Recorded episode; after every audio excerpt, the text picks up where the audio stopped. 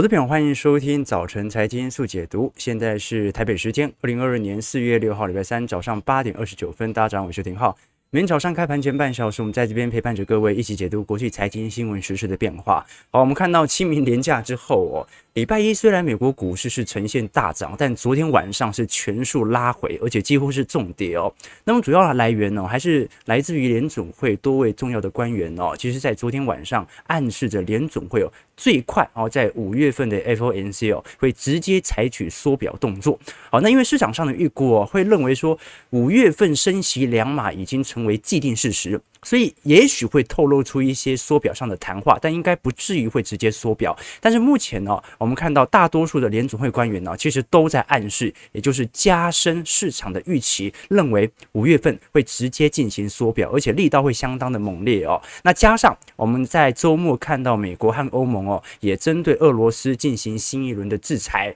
以及啊，目前德意志银行哦，在上个礼拜五所发布的最新报告已经显示了，他认为。美国经济在二零二三年将会进入衰退哦，好，这个是除了大摩之外哦，第二空的哈，这个呃投行哦，因为大摩是认为今年第三季就会经济衰退。那么德意志银行则是认为，在明年左右会正式进入经济衰退。那我们待会会聊一下关于经济衰退的指标以及大众普遍的看法哦。我们看到昨天科技股其实摔得最重哦，主要还是来自于市场对于联总会利率预期的收高哦。我们看到道琼收黑两百八十点，那只是重跌二二点二六 percent，费半是重跌四点五三 percent 哦，也导致了昨天台积电 ADR 下滑了接近两个 percent 哦。那么这一次联总会的 FOMC 会议啊，还有一段时间。那么预估在这一段时间当中，因为呃，我记得会议是五月三号到五月四号嘛，也就是说差不多有一个月的时间，联总会可以在会议前进行市场的预期沟通。好，那他大可以等利率决策会议出来的时候再给你这个消息，但是他宁愿提前先进行市场沟通。所以，如果他发现释放这些鹰派的消息啊。股市仍然撑在一定的水准，那么它就会持续的释放，释放到他认为自己的紧缩政策已经完成，所以值得大家来做一些观察哦。虽然这一次哦，呃，放出比较鹰派的谈话，仍然是我们之前所提到的布兰纳德，他认为最快五月份就会开始缩表，而且速度会比上次快得非常多。这也导致了我们看到美元指数在本周二的时候啊，已经触及了两年来的高点哦，来到九十九点四八啊，这个是二零。二零年五月份下旬以来的最高哦，所以整个美元的升值动能格局哦，它其实暗示的几件事情，那就是第一，美元仍然符合市场上避险资产的呃主要货币。那第二呢，其实美元的升值啊，它某种程度啊，要也造成了通膨的外溢性。什么意思呢？我们都很清楚知道，尤其这一次乌俄冲突啊，对于欧美的通膨率啊，有非常明显的注入性效果。那么，美元身为全球最大结算货币哦，它唯一能够快速把通膨率向外输出的方式，就是让自己国内的货币哦快速的升值。为什么？因为汇率是跷跷板嘛，我升值，就算台币没动，台币也是贬。那么贬值某种程度它就是一种通货膨胀。所以借由美元的升值哦，把非美元货币的通膨率给拉升，也就是把美国的通膨借由美元升值的方式向外输出。这个也是目前呢、我们看到联总会啊，表面没说，但是实质上正在进行通膨压制的其中的一种方式。其实我们看到经历年初的艰难开局之后啊，以科技股为主的纳指哦，在过去几周啊。这个跌幅其实已经减少一半了。我们看到从三月八号以后哦，其实美国股市啊、全球新兴市场指数啊、欧洲六百指数啊、富时一百指数啊，其实都在明显的上升格局当中。而其中表现最为亮丽的，其实是美股哦，标普五百指数哦。那么纳指其实已经相对于去年十一月份历史高点哦，跌幅现在接近十个 percent，但是最多最多曾经跌到两成哦。也就是说，本轮的反弹幅度也非常强。也许联总会啊，他为了要让经济能够软着陆，所以他不能让股市反弹的太快速，他要让市场上啊时时刻刻保持着那种悲观，但是又不过度悲观，让我可以持续的释出这些鹰派消息的一个做法啊。所以昨天啊，野村美国的高级经济学家 Robert Dan 哦，他也预估说到二零二四年为止哦，经济衰退的累进风险已经来到三成五到四成。那我们待会就聊一下，到底市场这些投行认为经济衰退的可能性有有多大，也参考一下大众的想法。我们现在来到四月份呐，啊，其实四月份哦，应该算是美国股市的。这个幸运日啦，怎么说呢？因为四月份呢，按照过去历史来进行统计哦，是标普五百指数表现最强的月份。在过去二十五年当中啊，四月的通膨啊，以及股票市场的上涨，通常是最为明显的。不过，我们从图表中来进行一些观察，会发现呢，其实市场上对于二月份的财报的预期正在有所提升。这也许是过去两周我们看到股市反弹的重要原因哦。我们看到这张图表，我分别是二月十八号。二月二十五号、三月四号、三月十一、十八、二五，一直到四月一号哦。这个标普五百指数的 EPS 的市场预测值，你会发现哦，灰色线也就是对于第二季的财报的预测值啊，其实从二月中旬一直到四月初哦，不断在提高当中哦。什么意思？就是说市场上之所以认为二月份的股价必须要有下修，当时不止跟乌俄冲突有关系哦，包括联总会的缩表以及。啊，标普五百指数 EPS 的预测值也在走缓当中，但是我们看到，因为随着啊财报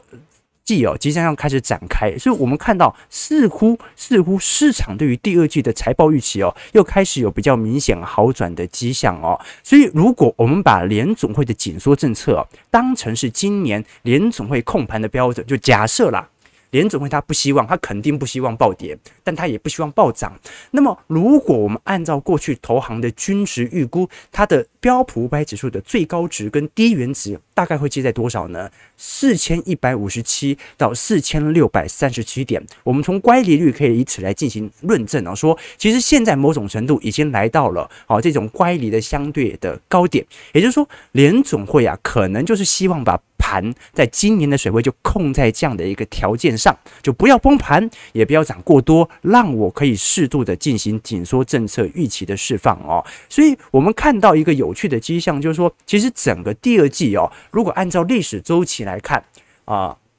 这个因为通常这个。来到七月份、八月份哦，就变成台北股市的旺季了啦。全球都会有一定周期的联动性，而第二季度哦，其实过去的历史论证来看的话，普遍市场的情绪是好的。但是啊，昨天 LPL Financial 也提出一项数据哦，他倒不认为第二季是一个非常呃美国股市有可能上涨的几率。为什么？因为啊，根据 LPL 的预估哦，在美国的总统的四年任期当中哦，啊，第二季。啊，尤其是第二年的第二季，往往是美国股市表现最差的一个季度。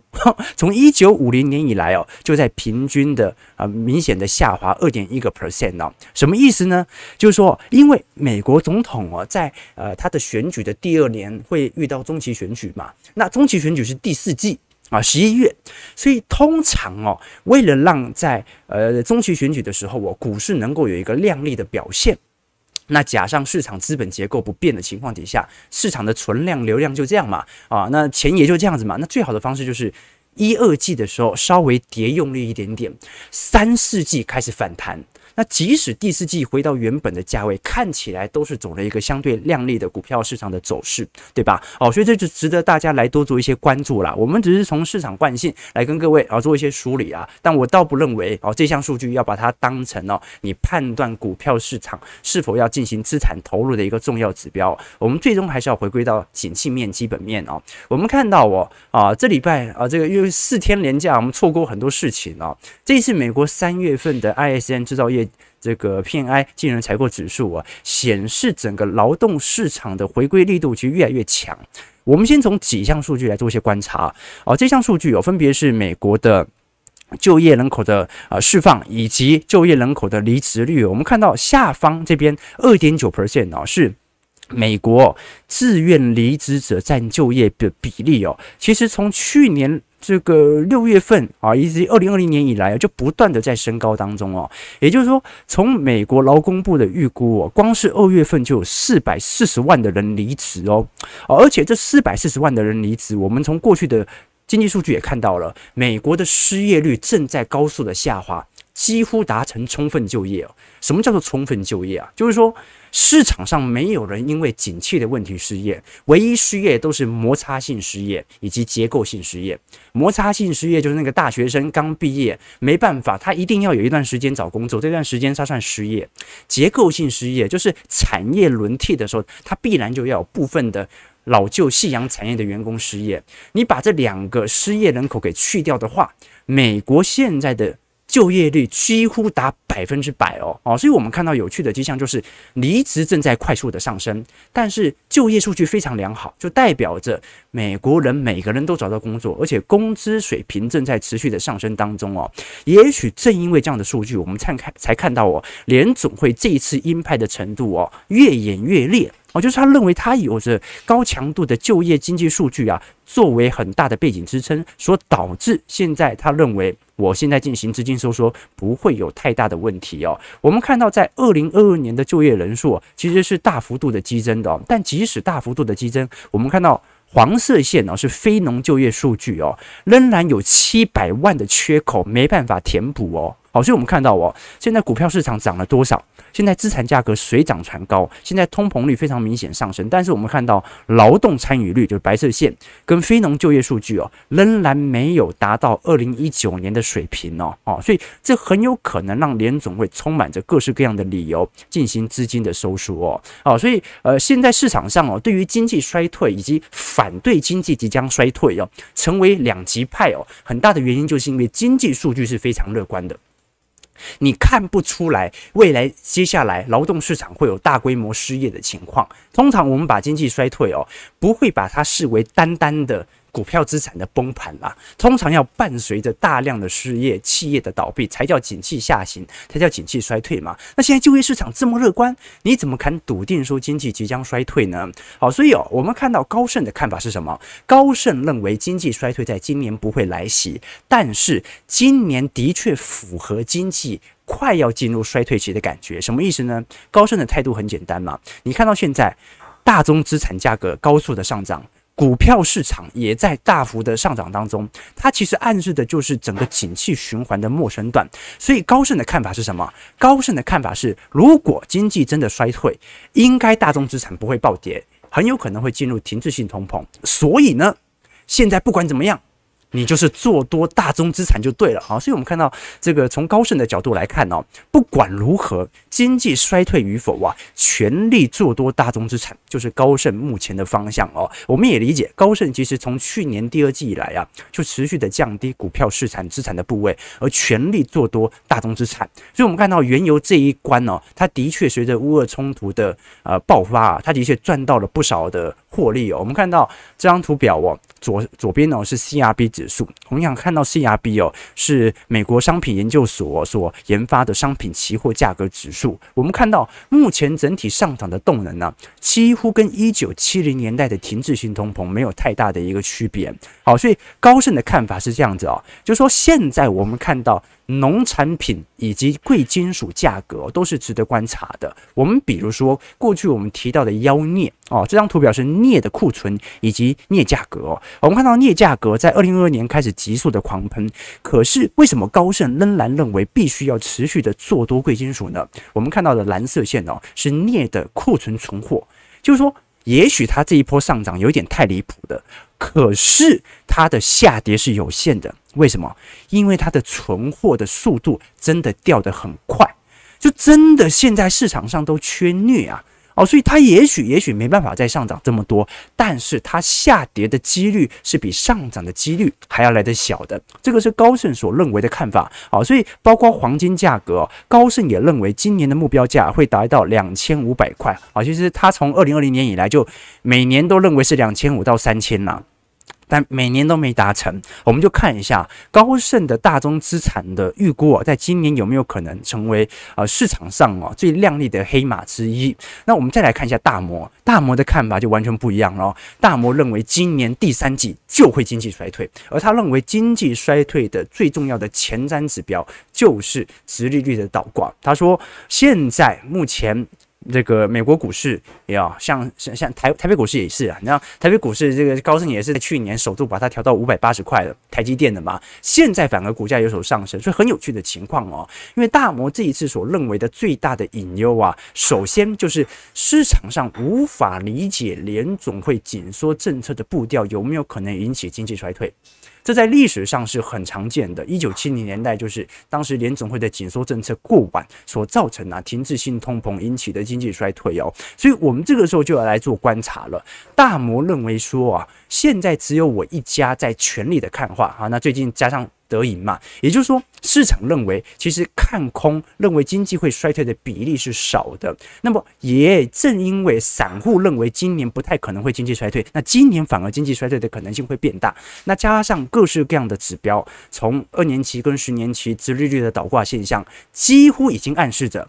它一定会经济衰退，只是时间的问题。而大摩认为最快最快第三季就会出现。好，那我们看一下大多数的受访者这一次 Market Life 哦，针对五百二十五名哦市场上的投资人来进行统计，会发现哦，他认为说美国什么时候会进入经济衰退呢？有百分之十五的人认为今年就会，有一半的人哦，就百分之四十八的人认为明年美国会陷入经济衰退，有百分之二十一的人认为二零二四年。会经济衰退，十六趴的人认为在二零二五年以后，那大多数人认为经济衰退的主要原因为何呢？我们看到是两年期以及十年期美债殖利率的倒挂哦，这这项指标认为这项指标有可能引起经济衰退的比例哦，已经来到五成以上了。那至于鲍尔所强调的三个月期以及十年期的美债殖利率倒挂才会引起衰退这件事情，其实市场上的这个支持率哦还不到三成哦，也就是说市场上其实是以两年期和十年期的美债殖利率倒挂判定了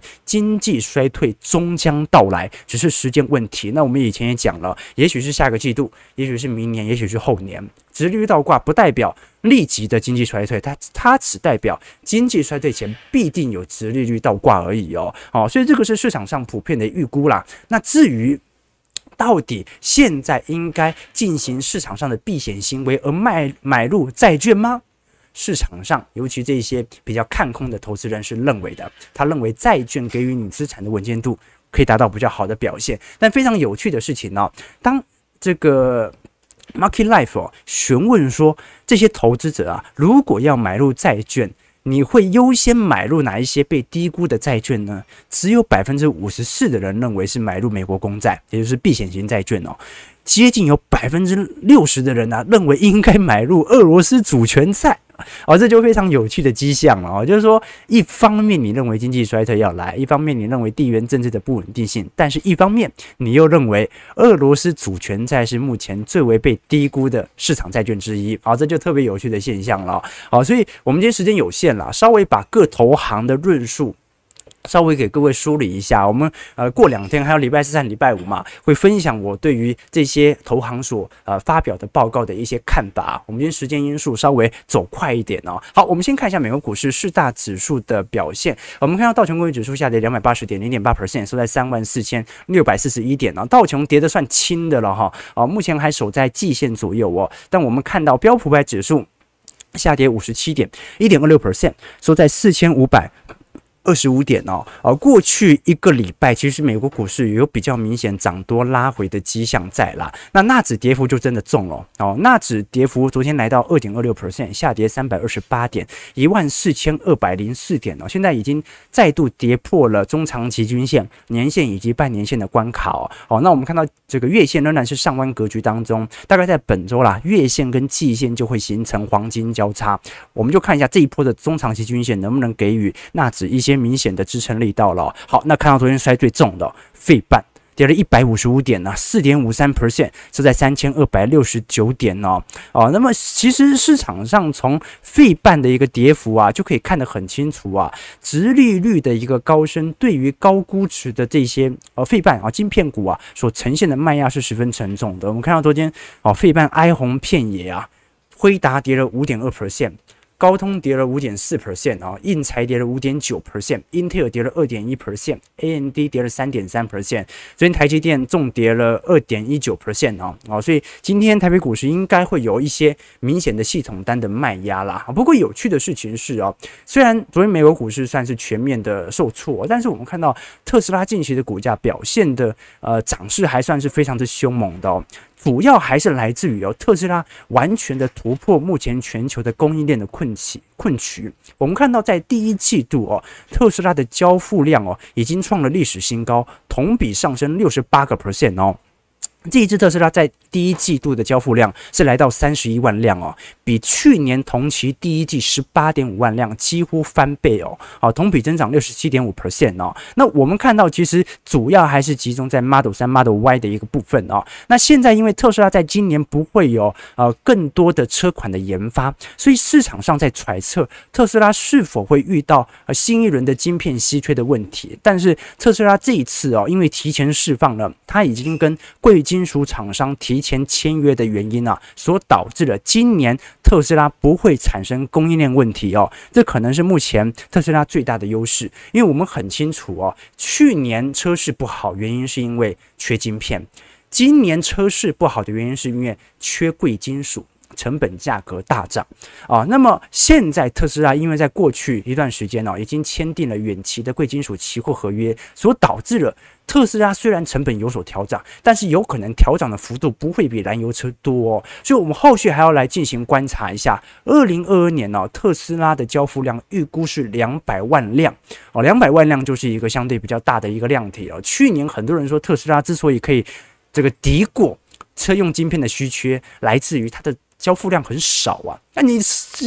研发的这个制造的车子这么少，那你当然可能不会缺啊。那丰田几百万、几千万辆，当然会缺啊。但是随着特斯拉的交付量哦开始明显的打开哦，加上我们看到最近这个柏林厂这个。马斯克还在上面跳舞嘛？柏林厂终于弄了两三年，终于可以召开了。当时卡关卡环保议题卡了很久，我们就看一下特斯拉后续的交付量哦，能否持续的不受到供应链的干预哦？好，我们最后拉回来看一下台北股市。台股在上周那支回神的带动底下，一周仅仅跌了五十一点哦，下档永撑啊。不过上方也没有很明显的拉抬力道啦。那么现在来看，因为本周只有三个交易日啊，然后美国股市也是在高位进行盘旋，所以现在从技术面角度来看哦，这个月线和年线大概在一万七千四百点左右啊，还是有比较明显的支撑呐。只要回档没破支撑，那台北股市大概就是这样子盘啦啊。但是但是啊，啊，因为整个美国股市哦才。刚卖第一天而已哦，其实按照目前均线的收窄哦，台北股市是随时都有可能跌破所有均线的哦。这可能你看到呃前两个礼拜就这样嘛，啊打了一个小 W 底哦。那上周外资在集中市场是卖超了七十二亿哦，不过投信再度呈现连续四天的买超，合计买超有四十八亿哦，成为大盘目前的中流砥柱。那当然哦，现在即使外资回补了，也都是那些呃低本益比啊高殖利率的概念股啦，开发金、中信金、永丰金、台新金。长隆航、新光金哦，那么昨天红海是率先发布了三月份的营收哦，是五千零七十三亿元啊，月增率是一成啊，首季一点四一兆哦，已经同创了同期啊同季的新高啊，所以我们看到一个相对比较明显的迹象啦，那就是整个台北股市啊，尤其外资所呈现的卖压幅度哦，在二零二二年的二月份以后，我是快速的涌现，本波的卖超力道哦，比过去两年卖超力道都还要来得大。我们看到，光是今年过完一个季度哦，外资已经卖超过五千亿了。已经超过去年的卖超水准了哦。那我们看到，其实整个外资对于台北股市系统单的调节哦，它也不是针对看空台北股市或者因为台海之间的危机啦。我们看到，不管是韩国股市还是台北股市哦，其实从二零二零年以来就受到比较明显的卖超，甚至在二零二零年当时的卖超幅度哦，是比台北股市还要来得大的。好，所以现在因为 N S C I 权重的调整哦，中国的比重不断在调升当中哦，也导致了。现在外资被迫进行新兴市场的大幅度的获利了结，那加上美元正在回流，好，所以我还是觉得大家不要对于今年外资是否回补哦，保持着过度乐观的态度哦，反而哦啊，让台北股市哦随着外资资金的抽离哦，那加上内资啊稍微人踩人踩人，稍微恐慌一下，才符合中长期投资者的利益所在嘛。要不然你如果把这个头部放大，其实台股已经盘一年了，对吧？盘一年了，那当然了。跌破的话，也许这个盘整期要很长，毕竟那个头部时间拉太久了。但是反倒是让我们有一个切入的机会在，要不然盘在这样的位阶哦，啊，盘得越久啊，这个台北股市成交量可能只会越来越少，对吧？好了，八点五十三分了，我们看到台指期目前下跌一百六十七点啊，的确卖压还是来看比较重。那么台币在过去一周我其实还勉强有手啦，但是随着呃外资的新一波的系统单再度的呈现卖压之后，我们就要。后续来观察了，台币续贬啊，台北股市可能也许会保不住，我们就要观察一下啊，到时候那一次的买盘的接盘力道，以及台北股市的多空意愿了。感谢各位今天参与，如果喜欢我们节目，记得帮我们订阅、按赞、加分享哦。我们就明天早上八点半早晨财经速解读再相见，祝各位投资朋友看盘顺利，操盘愉快。